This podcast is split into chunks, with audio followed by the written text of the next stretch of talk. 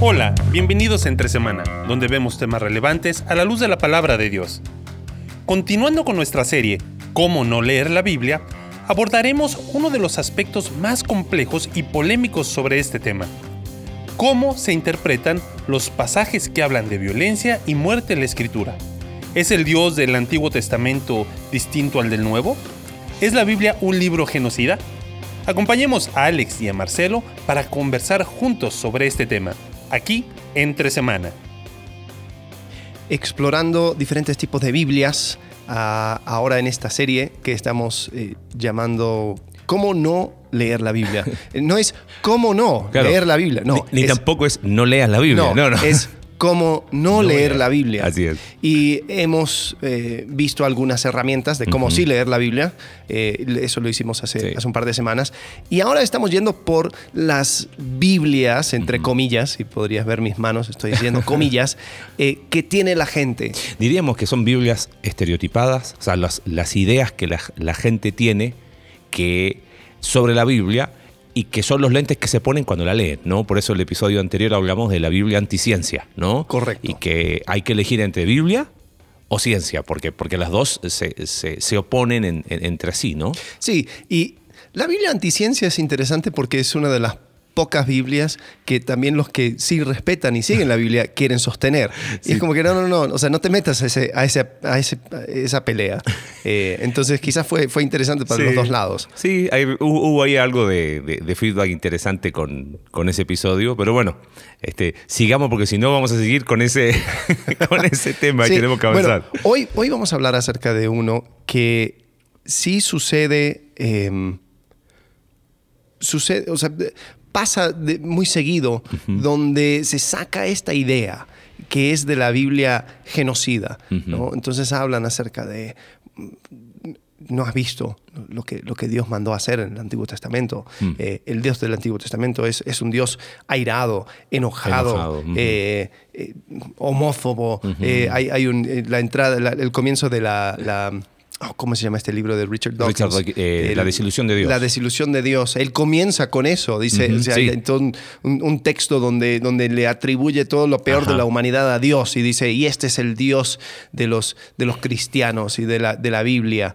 Eh, y, de dónde lo sacan? Lo sacan de algunos textos en eh, especialmente la historia de la conquista de la tierra. Sí, y, pero sabes que acabas de decir algo que me llama la atención uno podría esperar que la premisa esa de que el Dios del Antiguo Testamento es distinto del Nuevo, de un ateo, de un agnóstico o de alguien por último que está en una búsqueda espiritual y no entiende mucho.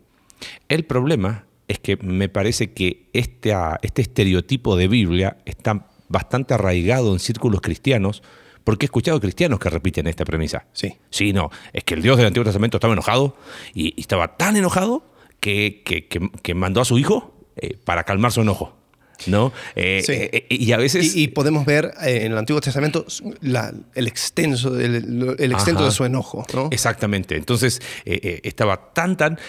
N.T. Wright tiene una frase, no sé si la leí en un libro, la vi en algún video de él, que, habla de este estereotipo de, que muchos cristianos han construido de un Dios enojado, ¿no? Entonces dicen que te, termina traduciendo Juan 3:16, ¿no? De tal manera eh, Dios eh, odia al mundo que mató a su hijo, dice. Y, ese no es el Dios que, la Biblia muestra. Por supuesto, no sé si nos estamos yendo por las ramas, pero, pero creo que es interesante tocar el tema este de, la ira de Dios. Porque muchas veces cuando queremos hablar acerca de la ira de Dios y si lo queremos sostener como un atributo, he, visto personas que, sostienen la, la, ira de Dios como un atributo eh, de su carácter, de su naturaleza. Dios es un Dios airado. Eh, y si lo quiero sostener, voy a buscar pasajes en el Antiguo este Testamento, especialmente de la conquista, y lo quiero eh, poner en alto y decir, ves, aquí tenemos, es un carácter esencial de Dios. Mm. Y, y, rascando más, muchos toman este concepto de propiciación que aparece en el Nuevo Testamento con la idea griega de apaciguar la ira de los dioses, cuando no eh, po- podemos hacer un día un podcast, de, de- de- un episodio, eh, una serie de salvación, eh, lo- los matices de la salvación, todas esas palabras, ¿no? ¿Cuál es el concepto de justificación, propiciación, expiación? Lo dejo ahí puesto en la mesa. Bueno. Puede ser un buen tema, ¿no? Vamos a hablar Porque- con nuestros productores, sí. A ver qué nos dice. Nos- nuestros auspiciadores. A ver claro, si, a ver si si- están de acuerdo. Porque propiciación, yo- lo he visto en apuntes de, de escuelas teológicas que dicen propiciación es apaciguar la ira de un, de- de- de un Dios enojado. Y propiciación no tiene que ver con eso. No, y aún en el griego no significa eso. Para nada. se- es, es el lugar de misericordia. Ajá. Cuando, o sea, en el griego, si lo tengo, bueno, yo, yo no soy el que sepa grabar. Maestro, no sé. Maestro. Eh, pero tengo entendido que es el lugar de misericordia, pero las traducciones dicen, ah, lugar de misericordia, este es el propicia- propiciatorio. Entonces, eh, dice Jesucristo nuestra propiciación, pero es porque hicieron un vínculo Ajá. y ellos tomaron, se tomaron la tarea de hacer la interpretación Del texto. cuando en realidad dice Cristo es nuestro lugar de misericordia. Bueno, eh, en Hebreos capítulo 4, cuando dice acerquémonos confiadamente al trono de la gracia, ese concepto de trono de la gracia en lenguaje judío es acerquémonos al propiciatorio. ¿Y qué vamos a encontrar allí? El opo- la oportuna eh, para hallar eh, socorro, misericordia y gracia, ¿no? Entonces, eh, como que voy al lugar que se supone que es donde está la ira de Dios, pero voy a encontrar eh, la misericordia, el oportuno socorro, la gracia. Eh, propiciación tiene que ver más con satisfacción de, de- de- de un carácter justo. Pero bueno, es, Ok. ino- es ino- Creo que, dejémoslo, creo que dejémoslo en- en- ahí. encontramos eh, un, un vertiente del río donde vamos a tener que volver. Vamos a tener que ver en algún momento. Pero, pero sí es importante, ¿no? Sí, sí, sí. Es totalmente importante porque cuando yo quiero sostener una idea eh, y entonces el mundo lo toma y hace una caricatura de eso, o sea, me estoy haciendo una- un, un autogol. Claro. Eh, porque hay veces, hay personas que ven, bueno, vamos a ver algunos textos, Sí. ¿no? Eh, Y, y ojo, eh, eh, justo antes de ir a, de ir- ir a esos textos, los especialistas, porque nosotros somos simplemente, ¿cómo se llama?, intentos de, de estudiosos am- amateur de, de- la Biblia, ¿no? Los especialistas dicen que este tema es quizás de los más complejos de abordar. Eh, no sé por qué lo pusiste primero en la lista y segundo en la lista, pero bueno. lo, lo hice para que sea cronológico Ok, o sí, sí, en, lo la. Biblia. Entonces comenzamos con Génesis, ahora, Ahora de la estamos en- conquista. Sí. Entonces, eh, entendemos que quizás eh, van a quedar preguntas en el aire. No, no pretendemos satisfacer todas eh, las inquietudes que puedan surgir de este tema, pero al, al menos tener un abordaje honesto y sincero, con, con la mente abierta y con la Biblia abierta. ¿No? Sí.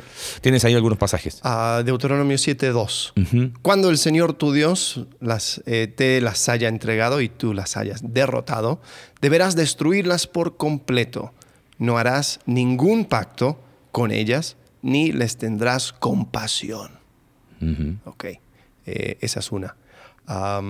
Otro, Josué, capítulo 6, versículo 21. Ujú. Josué 6, 21 dice, mataron a filo de espada a todo hombre y mujer, joven y anciano, los mismo, lo mismo hicieron con las vacas, las ovejas y los burros. ¿Qué hicieron los burros? No había pecado. Destruyeron todo lo que tuviera aliento de vida. La ciudad entera quedó arrasada. Eh, una última, eh, Deuteronomio 32, 42. Dice, mis flechas se embriagarán de sangre y mi espada se hartará de carne. Wow. Sangre de heridos y de cautivos, cabezas de caudillos enemigos. ¿Qué hacemos con esos versículos? Mm. Bueno, si alguien puso atención al primer episodio de esta serie, diría, Alex, leíste un versículo y es nunca leas un versículo solo, ¿no? Totalmente, totalmente. Eh, creo que hay, bueno, hay, hay un par más, de- después lo vamos Oh, a ir viendo, porque, hay varios, diferentes matices y hay diferentes maneras de ir tomando estas cosas. Ok, ¿qué es lo que escuchamos? Y tú lo dijiste, ¿no? Hay veces donde la respuesta fácil, común, eh, inmediata es, bueno, pero Dios, Dios puede hacer lo que quiera. Y Dios, si quiere matar a todos, Dios va a matar a todos. Entonces, o sea, el default del hombre es de Ajá. que está bajo ira y, y en cualquier momento le puede llegar el relámpago. O sea, todos... O sea, es la misericordia de Dios que significa que, que se levanta un próximo día para, o sea, respirando. Y creo que ahí es donde tenemos que apuntar con este episodio a eh, esa explicación. Creo que lo único que hace es eh, alejar no solamente al incrédulo, sino más peligroso es distorsionar el carácter de Dios. Porque, claro, fíjate, pero es, es muy lógico el argumento, ¿no? Y es, y es lógica, lógica circular, ¿no? Porque es, ok, a ver, espérame. Si Dios es soberano, puede hacer lo que Él quiere, eh, todos eh, somos eh, objetos de la ira. Por lo tanto, si tú no estás aniquilado, en realidad cierra la boca y agradece a Dios porque lo que tú mereces simplemente es, es estar muerto eh, eternamente. Y, y sobre eso, ¿qué vas a decir? Es- o sea, el argumento no, no permite ningún tipo de, de- de objeción porque es, es lógico. O sea, esto te lleva a punto uno, implica punto dos, y, y ese como consecuencia final ya está. Y, y creo que ahí es donde eh, hay un problema en la, en la explicación. No digo malintencionada, pero sí mal enfocada. Eh, Dios puede hacer lo que quiere. Eh, no digo que hay mala intención que, que- para quienes tienen Porque ese es argumento. cierto. Dios puede hacer lo que quiere. Sí, eh, Eh, pero espera, espera, espera, espera. Un poco más de, Es de que- convicción en tu respuesta. Dios, Marcelo Jorquera, ¿Dios puede hacer lo que quiere? defina qué es lo que Oh. quiere, qué significa lo que quiere. Es que lo que pasa es que ahí, quieras o no, hay, una, hay un concepto de libertad absoluta solo tiene Dios, ¿correcto? En ese sentido, uno diría, en el sentido de la libertad absoluta en cuanto a ser, sí Dios puede hacer lo que quiere, pero Dios no es un ser que no se sujeta a nada.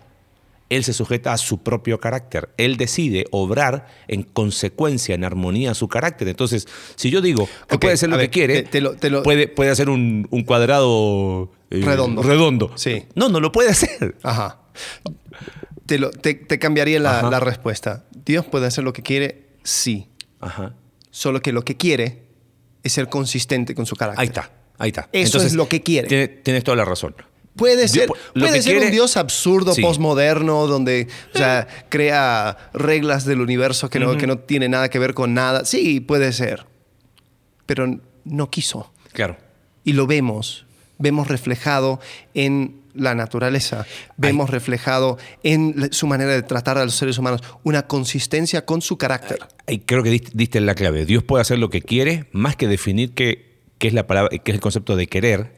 Eh, recuerdo que creo que es, Sproul que habla de distintos tipos de voluntad para poder encajar su teología Oh, sí. eh, en cuanto al querer. Pero la pregunta es, Amigo del podcast. eh, claro, eh, ¿qué es lo que quiere Dios? Y lo que Dios quiere es ser consistente con su carácter. Sí. Y esa es una constante en toda la narrativa bíblica. Desde Génesis capítulo 1 hasta Apocalipsis capítulo 22, Dios es consistente con su carácter. Entonces, Él claro que hace lo que quiere y lo que Él quiere es ser consistente con su carácter. Entonces, diríamos, Dios puede hacer lo que quiere, la frase está incompleta. Si no se completa es muy peligrosa, porque por no completarla es como Dios puede hacer lo que quiere, entonces si Él mató a los que quiere, di- dile algo. ¿Quién eres tú para contender con Dios? Alex Tarasiuk. Sí. ¿No?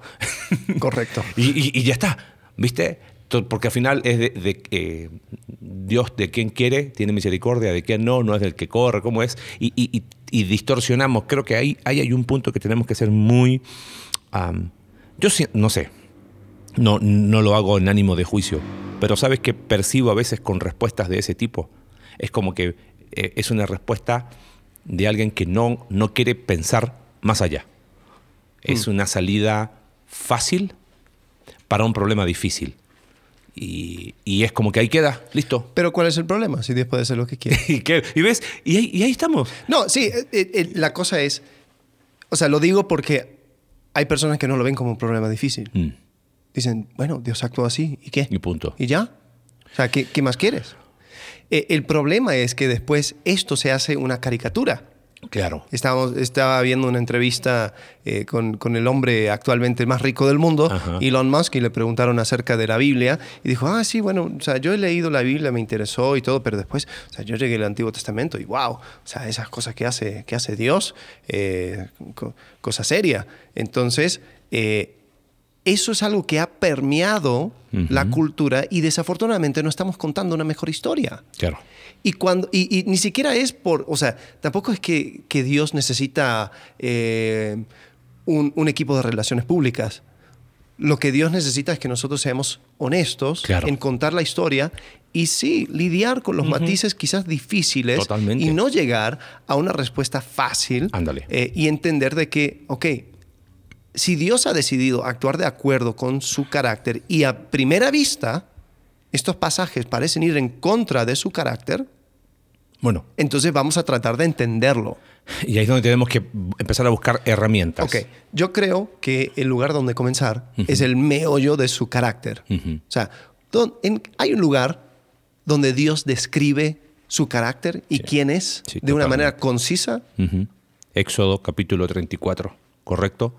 Eh, es interesante, para no cometer el error de leer un versículo aislado, dar un poquito de contexto. Eh, en Éxodo 34 es eh, cuando Dios entrega la ley, ¿no?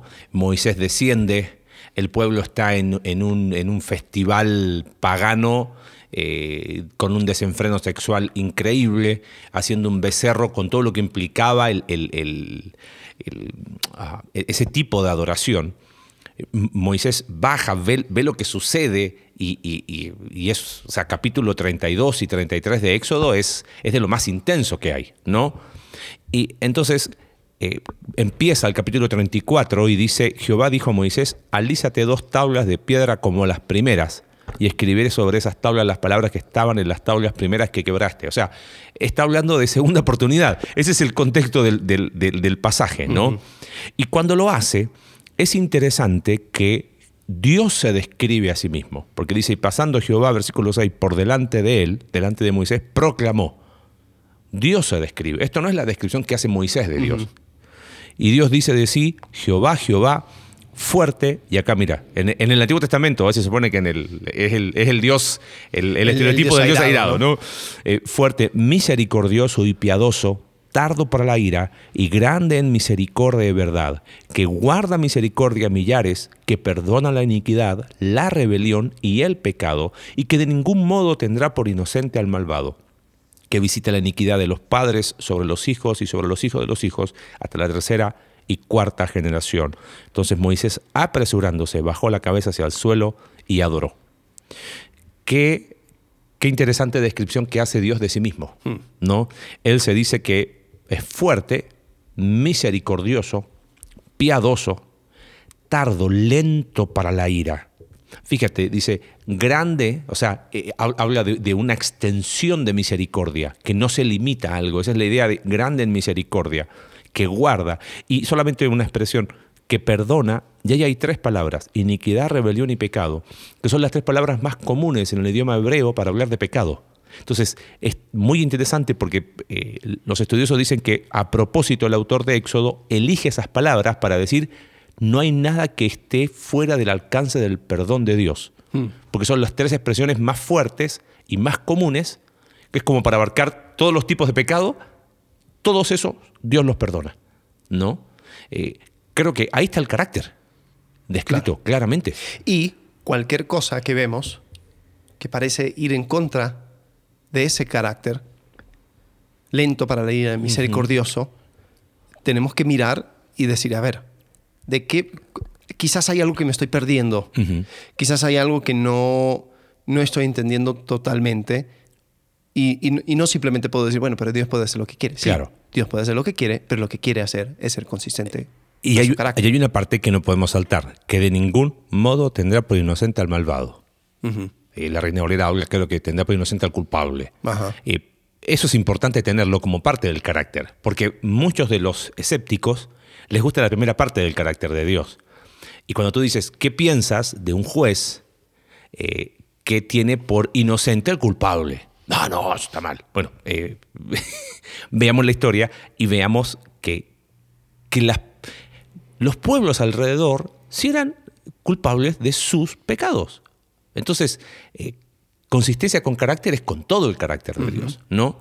Sí, y después, bueno, si quieres continuar, eso de visitando la, transgresión de los padres hacia los hijos, eh, una cosa que Dios quiere mostrar es de que el culpable es el que sufre por su pecado, ¿no? El alma que pecara, esa morirá, dice eh, en Ezequiel. Ezequiel. Ezequiel dice. Eh, entonces, eso también es parte de su carácter. Entonces, cuando, cuando Jehová se, está describiendo, dice, eh, ¿qué, onda con esto? ahí es donde a, veces la traducción tiene que ver con visita la iniquidad. Dice, no es que, porque, porque Dios no culpa a una persona inocente. Entonces es, es, como que las consecuencias del pecado van a continuar. Son tan graves que van a continuar de generación en generación. Correcto. Entonces, eh, eso también es, es, importante. Y creo que es, parte de esa, esa, traducción o esa interpretación bíblica, eh, porque uno lo hace eh, aún con personas, ¿no? Si yo recibo una carta tuya, Marcelo, y, tú me dices una cosa que, o sea, no sé estoy pensando en un, ejemplo absurdo. Ah, estoy, estoy viajando y, como detesto la carne asada. Yo diría, no, este, este no es Marcelo. Eh, porque dice, yo conozco tu carácter y sé qué, son las cosas que tú aprecias. Entonces, si tú me dices eso, eh, yo es un foco amarillo.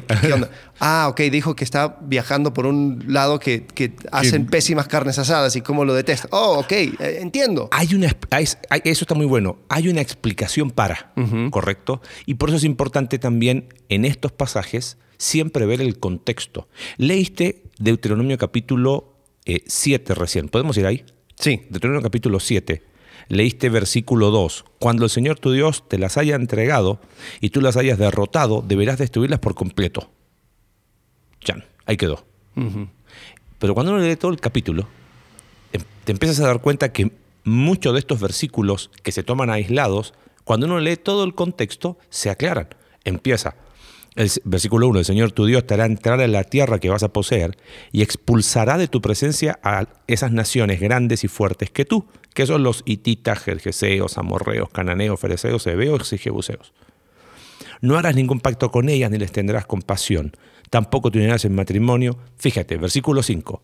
Esto es lo que harás con esas naciones. Bueno, se supone que ya había dicho que lo ibas a destruir por completo, pero más abajo dice esto es lo que harás. Destruirás sus altares, romperás sus piedras sagradas, derribarás sus imágenes de la diosa acera y les prenderás fuego a sus ídolos. Porque para el Señor tu Dios tú eres un pueblo santo.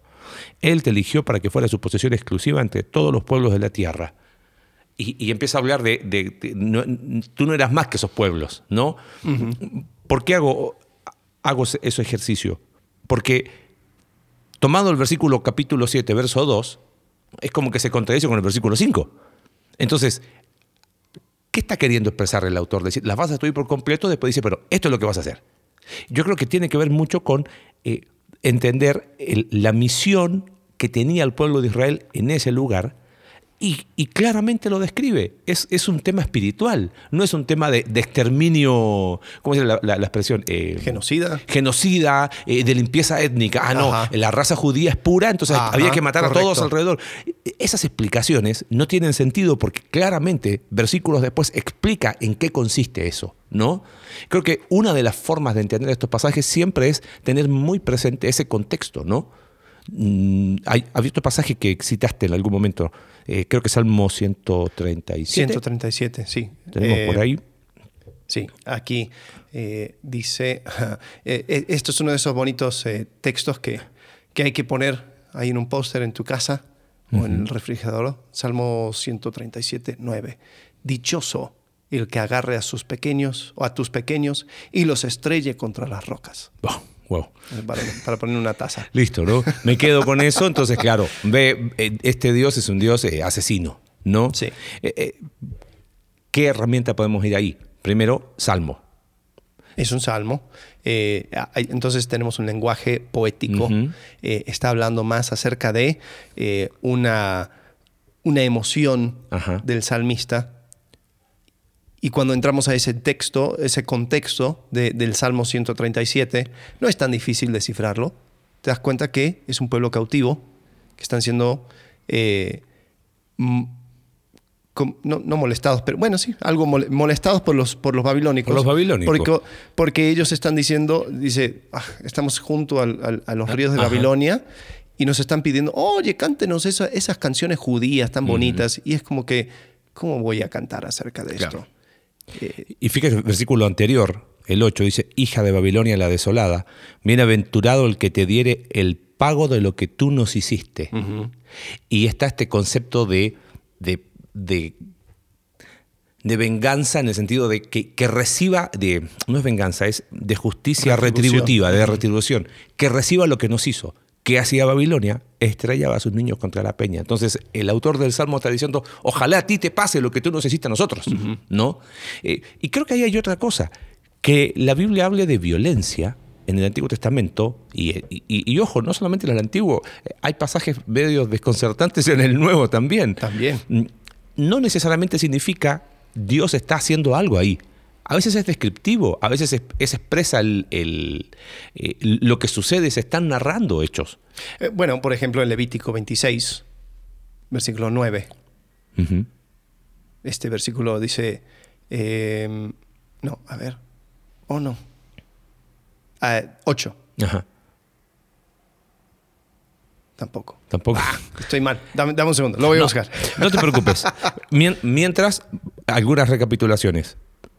Para poder entender estos pasajes, siempre estar consistente con el carácter de Dios. Em, nunca leer ese pasaje aislado, sino ver contexto, como vimos recién en Deuteronomio capítulo 7, como vimos también en eh, Salmo 137. Y hay un elemento también que creo que es, importante mencionarlo. No sé si lo vemos después en, en- en la lista que tienes, eh, si la tienes por ahí, en cuanto al lenguaje hiperbólico. ¿No? Sí. Eh, eso explica mucho. Ah, es 29, a ver, ¿sí? 26, 29. Ahora sí. Volé un, un número. Un número. Pequeño detalle. Sí. Hablan- Dice- hablando de contexto y de detalles, ¿no? Ajá. Dice, entonces yo, desde el 28, entonces yo también me pondré definitivamente en su contra, siete veces los castigaré por sus pecados y tendrán que comerse la carne de sus hijos y de sus hijas. Canibalismo. Dios va a castigar con canibalismo. ¿Qué está diciendo? Eh, definitivamente esto es una es un pasaje que habla acerca de las maldiciones por la desobediencia. Son las consecuencias. Y algo curioso, si vamos a- al libro de Levítico, no, de, de Lamentaciones, habla acerca del sitio de Jerusalén. Y en el sitio de Jerusalén, Nabucodonosor rodeó por completo la ciudad de tal forma que las, decía que las madres tenían que co- eh, cocinar a sus hijos. Sí. Eh, habla de canibalismo, pero no es canibalismo que o sea, Dios, No es Dios lo está sancionando. predeterminó, Está diciendo eh, las consecuencias naturales de tu pecado va a llevar a cosas horroríficas. Y te las Y yo te las, voy, eh, te las anticipo y te las voy, te, la- te- te las canto, ¿no? Como Sí. dicen. Y creo que es importante entender de que ese es el contexto. Sí. No está diciendo de que eso es algo que la prueba. Él está diciendo las consecuencias del pecado son tan extremas, son tan, tan problemáticas que te las voy a describir para que te dé te dé asco y horror. Sí.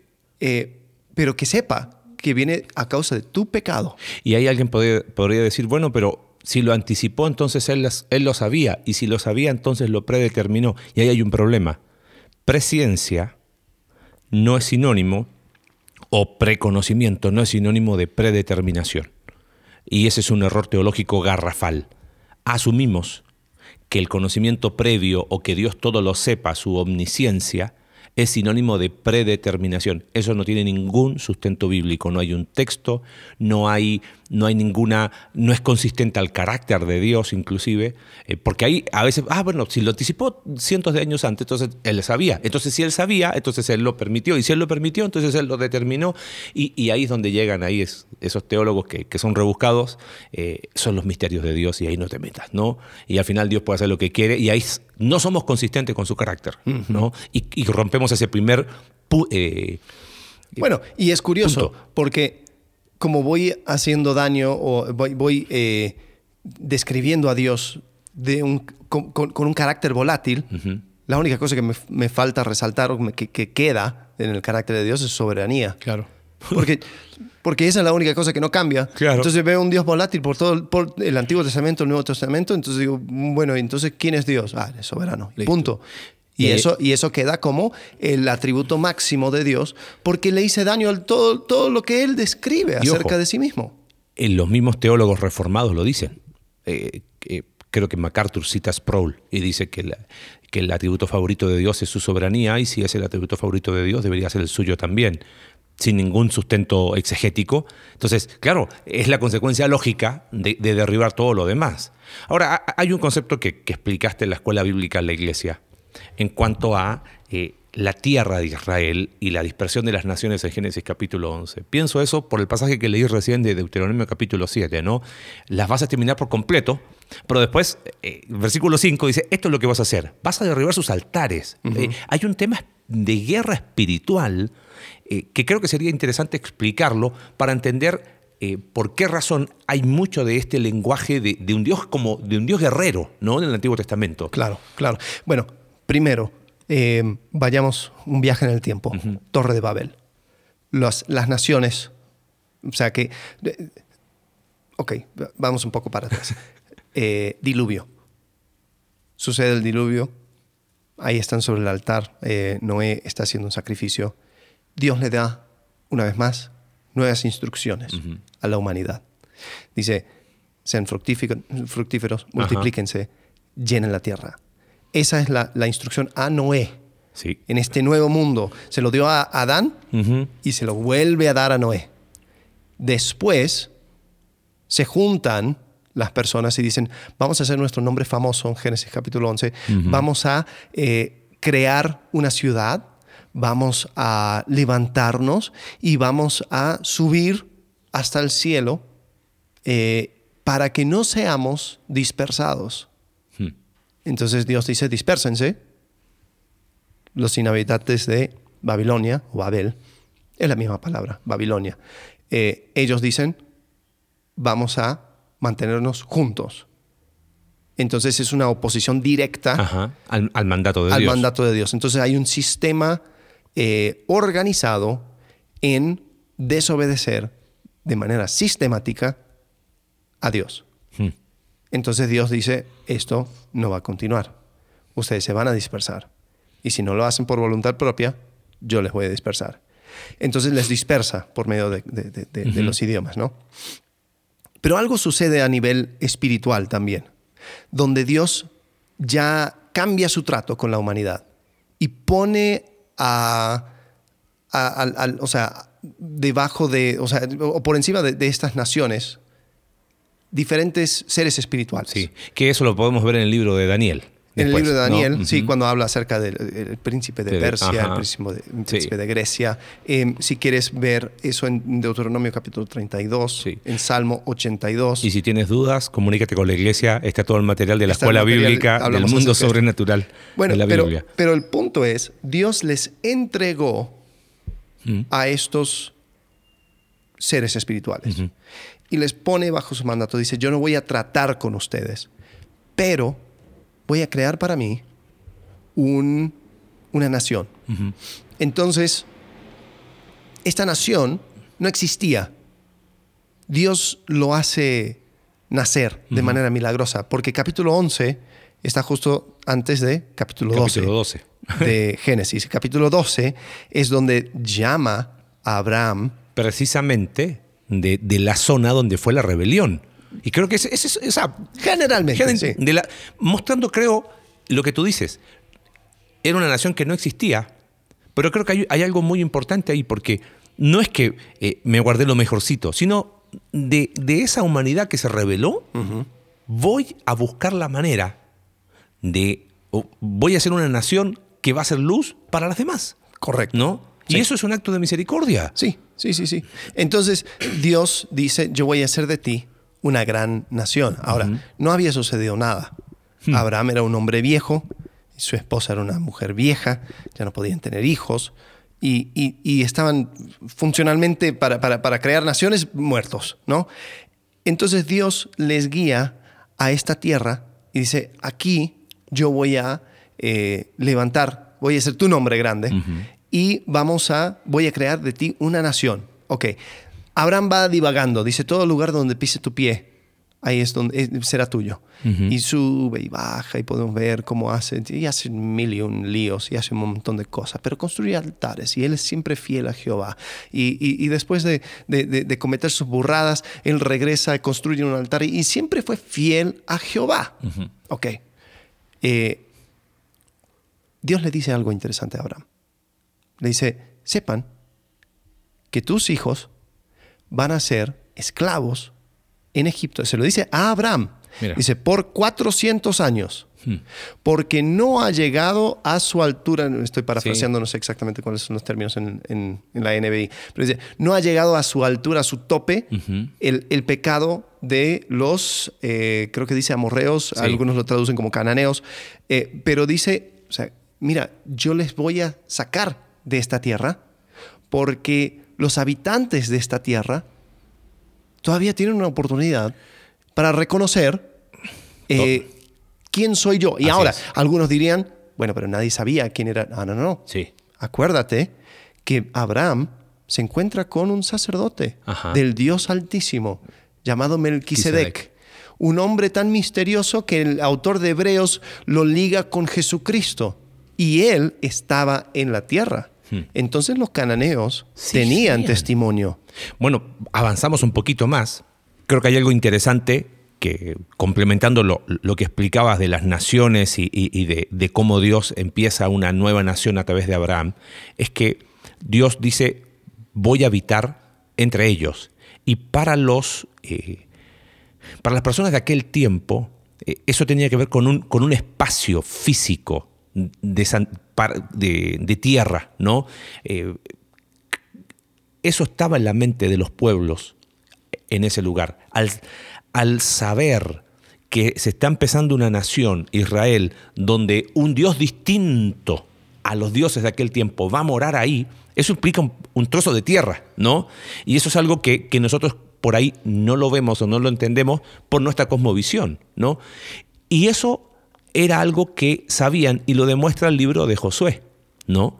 Porque Raab dice, tengo acá Josué capítulo 2, eh, estamos situados, el pueblo de Israel ya estuvo en Egipto, sale de Egipto, en Cades Barnea, eh, lo que decías, ¿no? De, con los espías, eh, vagan en total 40 años, y, mira, mira lo que dice Raab. Dice, yo sé que el Señor, cuando habla con los espías, les ha dado esta tierra. O sea, ellos tenían... Yo sé. Claro. ¿Por qué lo sabían? Y por eso estamos aterrorizados todos los habitantes del país están muertos de miedo ante ustedes. La nación súper insignificante que le había dicho Dios, ¿no? Tenemos noticias de cómo el Señor secó las aguas del Mar Rojo para que ustedes pasaran después de haber salido de Egipto. También hemos oído cómo destruyeron completamente a los reyes amorreos, Sijón y Og, al este del Jordán. Por eso estamos tan amedrentados y descorazonados frente a ustedes. Yo sé que el Señor y Dios es Dios de dioses tanto en el cielo como en la tierra. Amigo, esto es lenguaje, lenguaje que, que nosotros no, vemos en Occidente. O sea, esto es mundo espiritual en Medio Oriente, ¿no? Por lo tanto, les pido ahora mismo que juren en el nombre del Señor que serán bondadosos con mi familia y todo, lo que sigue, ¿no? Quiero que me den como garantía una señal de que perdonarán la vida de mis padres. Y, bueno, ahí viene todo el relato de, de Pero aquí está diciendo algo muy interesante. O sea, era un tema de guerra espiritual porque el terreno era santo para una nación santa. Eh, y si hubiese sido este Dios, eh, esta Biblia genocida, arrasan con Rahab. Pero no ah, fue así. Sí, claro. arrasan con Rahab, lo hacen eh, de golpe, sin previo aviso, pero ellos, o sea, estaban vagando por el desierto 40 años. O sea, los, los habitantes de Canaán tuvieron 40 años para masticar este, este hecho. Dirías que eso, esa es la ilustración de Éxodo 34. Dios es lento para la ira. Es lento para la ira. Y algo, algo más interesante. Cuando sucedía, y ahora vamos a hablar un poco acerca de, las tácticas de guerra y las, el lenguaje que se usaba, eh, pero Israel no hacía sitios. Fíjate que, la, o sea, Raab es de Jericó. Sí. ¿Cuál, ¿Cuál es la manera en que Jericó fue tomada? ¿Se La acuerdan? forma más rara. La forma más rara, ¿no? Se levantaban por la mañana, daban vuelta a la ciudad, eh, sonaban las trompetas y se iban. Ahora, cuando se iban, ¿los habitantes eran libres para salir? Totalmente. Siete días. Y el séptimo día, ahí es donde caen los muros. Sí. Y aún así, Raab y toda su familia fueron salvados. Y no solamente eso, sino que ella fue incluida en el linaje directo, eh, o sea, de Sí. Jesús, pero, pero, voy, pero voy a decir, o sea, para el judío, del rey David, Claro. que era la, la representación de la nación de Israel. Bueno, lo, lo mismo con Ruth, la, la moabita. O sea, creo que tenemos que, que- que quitar esta idea de que eh, Dios quería un, un pueblo puro, Puro de, de- étnicamente. ¿no? Sí, no. O sea, eh, eh, eso era Hitler, no, no Dios de la Biblia. Entonces, a veces que vemos conceptos de pureza y de santidad en esos términos, pero la cantidad de naciones, de, de personas extranjeras que fueron parte del pueblo de Israel, la e- elección de, de Israel no es sinónimo de salvación. ¿no? Ese es lo hablamos en el episodio que hablamos de, de elección. Entonces, hay, hay un, un estudio, no, no tenemos el tiempo ahora, tenemos que ir cerrando, ¿no? Pero si tú enlistas los episodios más, eh, quizás más destacados de juicio, eh, siempre que hay juicio es porque hay culpabilidad de las personas ahí. Así que Dios no tendrá por inocente al culpable. Pero como Dios es lento para la ira, es interesante que en cada una de esas hay una manera, Dios establece un medio para, lo vemos acá con Rahab. No, ellos habían oído, todos habían oído.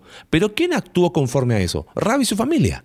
¿no? Correcto. Eh, eh, en, en- en Moab había, todos tenían hambre, pero ¿quién, quién, quién fue la que actuó conforme a su fe? Fue Ruth. Y lo que, lo que ignoramos acerca de este, este aspecto espiritual era que la única cosa que me mantendría en esa ciudad y manteniéndome eh, peleando en contra de los israelitas sería porque yo creo que mi Dios, Baal o lo que sea, es más fuerte que Jehová. Porque si no, diría, Claro. como dijo Rab, yo sé que Jehová es Dios de dioses. Entonces, oye, me, me- me vuelco sobre, sobre, busco su misericordia. Mm. Y sabes qué, lo vas a encontrar Sí. aún en este Dios, entre comillas, airado. Sí. Eh, hablemos acerca del lenguaje eh, hiperbólico. Sí, y con eso cerramos. Con eso cerramos, Tienes sí. ahí un- un- una tabla muy interesante, ¿no? Donde eh, el lenguaje hiperbólico tiene que ver con una exageración evidente Correcto. para mostrar un énfasis. Ahora, es, es importante porque hay, hay ves- hay personas que van a decir, ah, entonces que me estás diciendo que la Biblia no dice lo que realmente... No, no. eh, qui-". o sea, hay, hay mentira. No, no, no.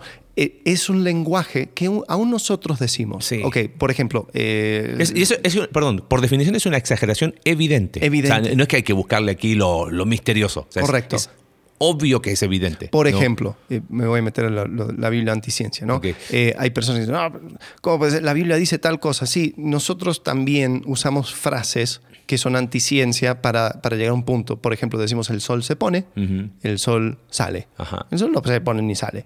La, la- la Tierra va rotando. Claro. Pero no, no leemos en el periódico, oye, ¿cuándo se pone el sol? No, no. ¿Cuándo es que la rotación de la Tierra llega a tal punto Ah. Claro. donde ya no se ve el sol? No, decimos el sol se pone, el sol, sol- sol- el sol sale. Y todos entendemos El lenguaje el figurado. lenguaje figurado. Eh, mundial 2014. Ujú. Alemania le gana a Brasil 8-1. Fue un masacre. Sí. ¿Fue un masacre? Una masacre. Una masacre. Ajá. Sí. ¿Pero lo fue? No. No. No murió nadie. No murió, no, no. Bueno, murió el corazoncito de los claro, de los brasileños, brasileros. eh, qué bueno que no nos escucha gente de Brasil. Pero nadie estaría confundido con lo que tú estás diciendo. Si, si no, fue una matanza. Sí. Fue, fue horrible. pasó? Hubo, ocho, hubo- ocho- ocho muertos de, de hubo Brasil, sangre uno de en, la, no. en- en- en la cancha y todos van a decir, oh, wow, o sea, Sí. que ah, fue una derrota muy, Claro. muy importante en el, Usamos libre- en el mundo del muchísimo fútbol. lenguaje figurado en todo. es más, más común de lo que uno cree. Ok. Josué, capítulo 10, versículo 20. Josué y el ejército israelita exterminaron a sus enemigos. Muy pocos de ellos pudieron refugiarse en las ciudades amuralladas. A ver, espérate. ¿Exterminaron? ¿O, o habían eh, personas que sobrevivieron? Entonces dice, exterminaron sus enemigos. ¿Y después? Muy pocos de ellos pudieron refugiarse Claro. en la ciudad. Entonces- entonces, ¿cómo? sí. Eh, de, de vuelta, en, en 39, versículo 39 del mismo Josué, capítulo 10, dice... eh, aquí lo tengo, se apoderaron de la ciudad de su rey y de todas las aldeas y mataron a fila de espada a todos sus habitantes. Nadie quedó con vida, todo fue arrasado. A Debir le sucedió lo mismo que le había sucedido a Libná, a Hebrón y sus respectivos reyes.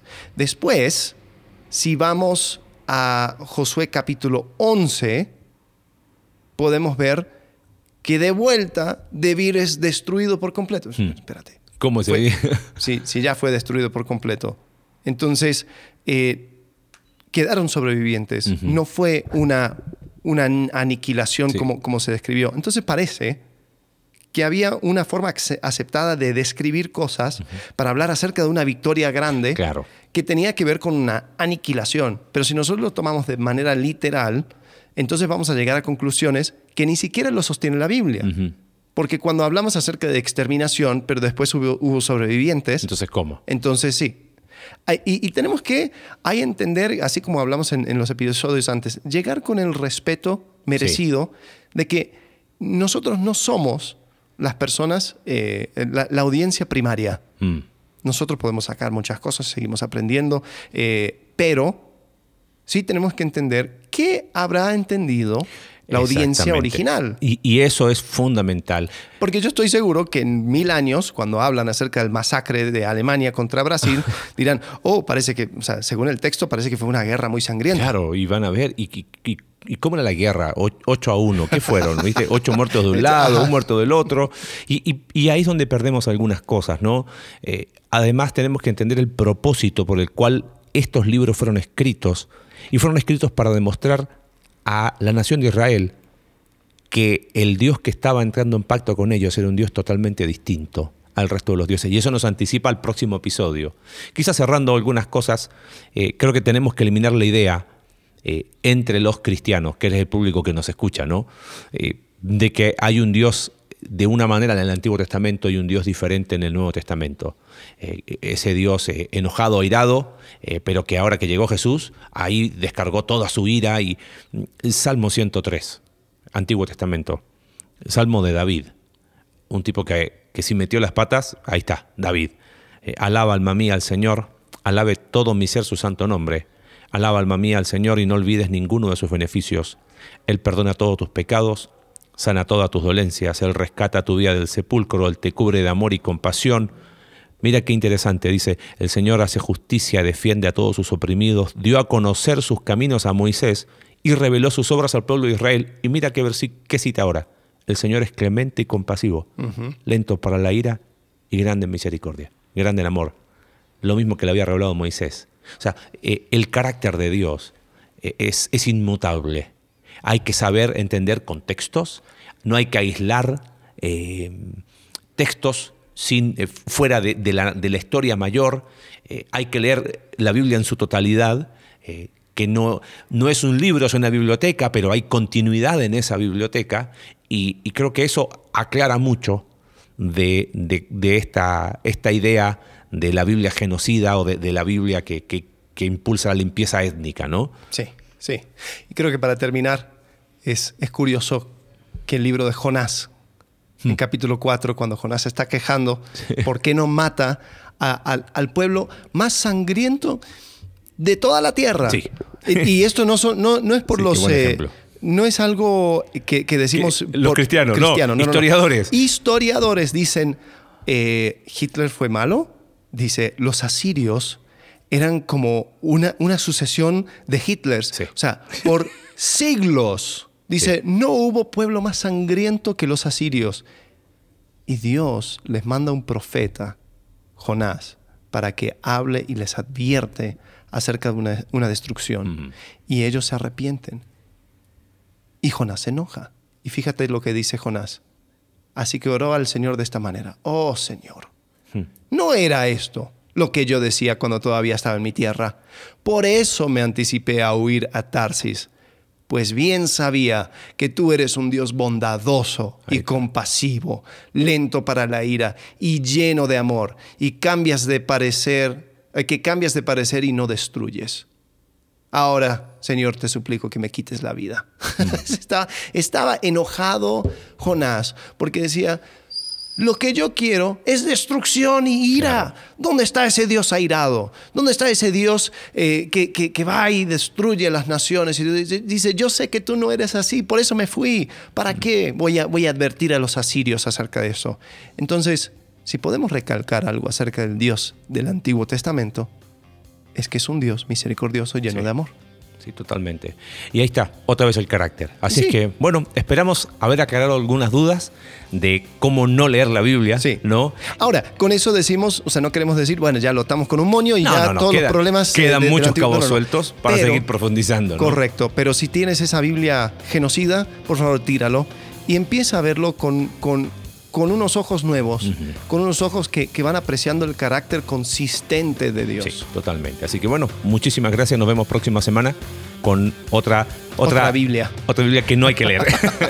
Hasta luego. Sale, gracias. Gracias por acompañarnos en un capítulo más de Entre Semana. Recuerda que puedes seguirnos a través de nuestra página web Iglesia Conexión Vertical Diagonal Entre Semana, Spotify, Apple Podcast y Google Podcast. Hasta la próxima.